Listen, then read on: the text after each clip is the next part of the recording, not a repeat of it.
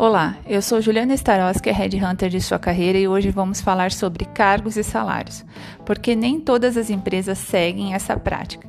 Bem, você já deve ter conhecimento ou não que empresas oferecem salários diferentes mesmo atuando no mesmo segmento, certo? Sim.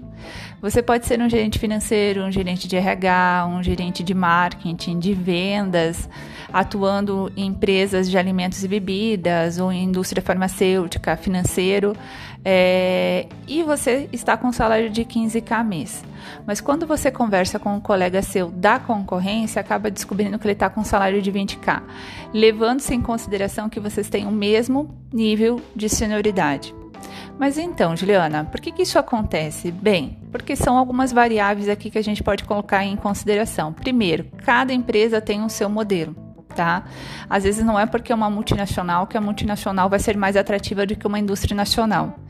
E também não é porque é uma empresa familiar que ela vai ser menos atrativa que uma indústria nacional de grande porte.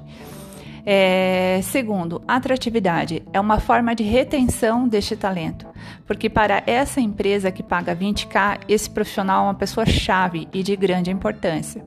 Segundo, terceiro, porque o profissional está lá há muito tempo na empresa e o seu salário foi subindo gradativamente. Quarto, porque o faturamento da empresa é maior que da empresa anterior. Então, como que você deve fazer essa pesquisa para saber qual que é a média de mercado que a empresa X paga? Olhando o Glassdoor.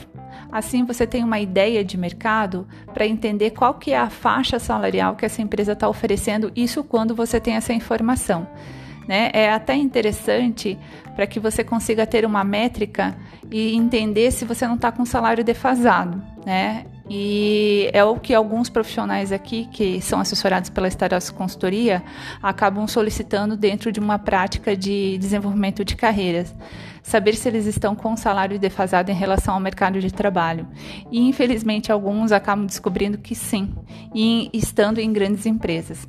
Bem, esse é um podcast que visa focar cargos e salários.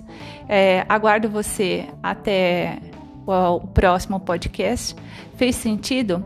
Compartilhe com seu colega e até a próxima. Um abraço. Tchau, tchau.